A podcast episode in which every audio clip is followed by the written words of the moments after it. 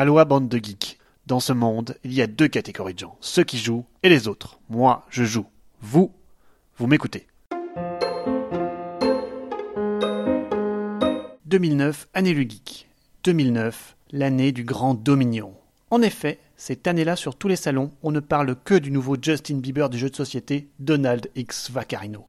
Pas le même physique, mais un talent de créateur ludique indéniable. Avec Dominion, il popularise la mécanique du deck building en raflant pas moins de 6 prix prestigieux en un an. Dans son ombre, on retrouve Hugh Rosenberg, qui enchaîne avec une nouvelle grosse boîte, Le Havre, après le succès planétaire d'Agricola. Pandémie de son côté continue à grappiller quelques prix, mine de rien. Malgré cela, Vlad Ashvatil fait parler de lui et confirme son prix de 2008 en inscrivant Space Alert à deux nouvelles récompenses. Le coopératif a le vent en poupe en 2009. Une grande boîte, un thème plaqué, 500 cartes. Un jeu à combo d'optimisation pure et dure qui tourne à une vitesse phénoménale. Dominion a tout pour plaire à la demande grandissante des joueurs exigeants mais pauvres en temps de jeu disponible. Par ailleurs, le deck building, centre mécanique de Dominion, apporte des composantes ludiques innovantes. D'abord, il permet de partir d'un point initial strictement équitable entre les joueurs. Ensuite, il emprunte aux probabilités de tirage qui ont fait la gloire de Magic.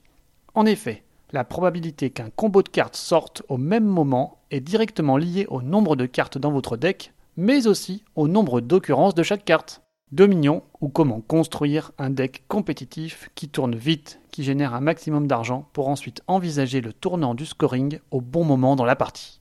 Stratégie de jeu que l'on retrouve dans Suburbia par exemple, le jeu de city building. Dominion, le jeu de base, n'offre que peu d'interactions entre les joueurs, mais les très nombreuses extensions corrigeront tout cela. Oui, il en est déjà sorti 8, et la neuvième est dans les tuyaux, car Dominion a cette facilité de ne contenir que des familles de cartes et donc d'ouvrir la voie à de multiples extensions pour varier les plaisirs à l'infini. Dominion a inspiré nombre d'excellents jeux de deck building sortis ces dernières années. Je pense à Thunderstone, le RPG de deck building, Tantocore, la version soubrette, mais aussi de gros jeux comme Mage Knight, dont c'est une des nombreuses mécaniques. Hugh Rosenberg, après sa déferlante Agricola de 2008, apporte un nouvel opus, Le Havre, qui confirme la sortie de sa part d'un gros jeu chaque année.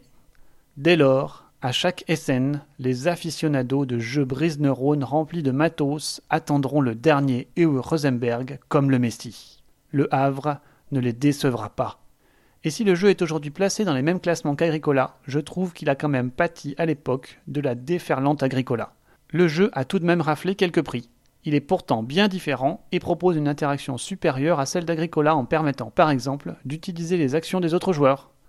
Par ailleurs, il propose aussi un contrôle incroyable sur le jeu en montrant l'intégralité des bâtiments qui viendront durant la partie.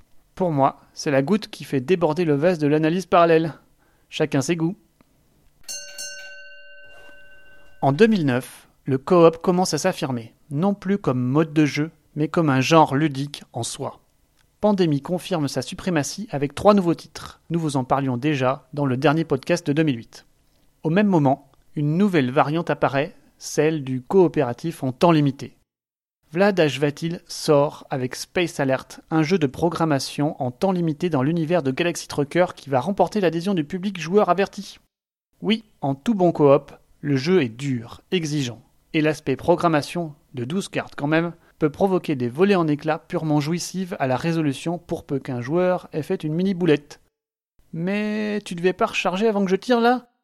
Euh, c'était prévu, je recharge l'action suivante. Euh, non Nous sommes donc aux commandes d'un vaisseau et devons nous déplacer pour actionner lasers et boucliers afin de résoudre les différentes menaces qui arrivent. Tout le sel du jeu réside dans la bande son non contente de nous mettre dans l'ambiance, nous indique de façon plus ou moins tordue l'ordre et la position d'arrivée des menaces. Ainsi, nous sommes embarqués dans des missions de difficulté croissante qui peuvent nous amener à avoir parfois très peu de temps pour réagir. On en ressort transfiguré, victorieux ou défait, c'est l'expérience vécue qui compte. Un seul bémol m'est à vie, c'est le nombre de joueurs qui est assez strict. Le jeu tourne bien à 4 ou 5 joueurs uniquement. Il nécessite des ajustements lourdeaux dans les autres configurations à essayer au moins une fois dans sa vie ludique. Enfin, 2009 voit sortir d'outre-tombe un vénérable ancien, Space Hulk, qui se paye une réédition gargantuesque. Jeu d'escarmouche en duel opposant les Space Marines aux aliens, il ranime la nostalgie des amateurs de figurines et de scénarios intergalactiques à la Alien. Le jeu sera nommé trois fois pour des prix et marque pour moi le départ d'une course effrénée vers les jeux d'ambiance tactique blindés de figurines où l'on lance des brouettes de dés. Grandeur et démesure ludique.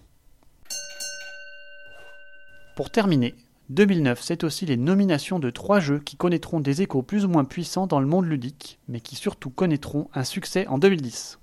Il y a le petit jeu familial Tobago, le curieux Dixit venu de chez nous, et la réédition de Vinci, un grand jeu peu connu à l'époque, Small World. Alors, rendez-vous en 2010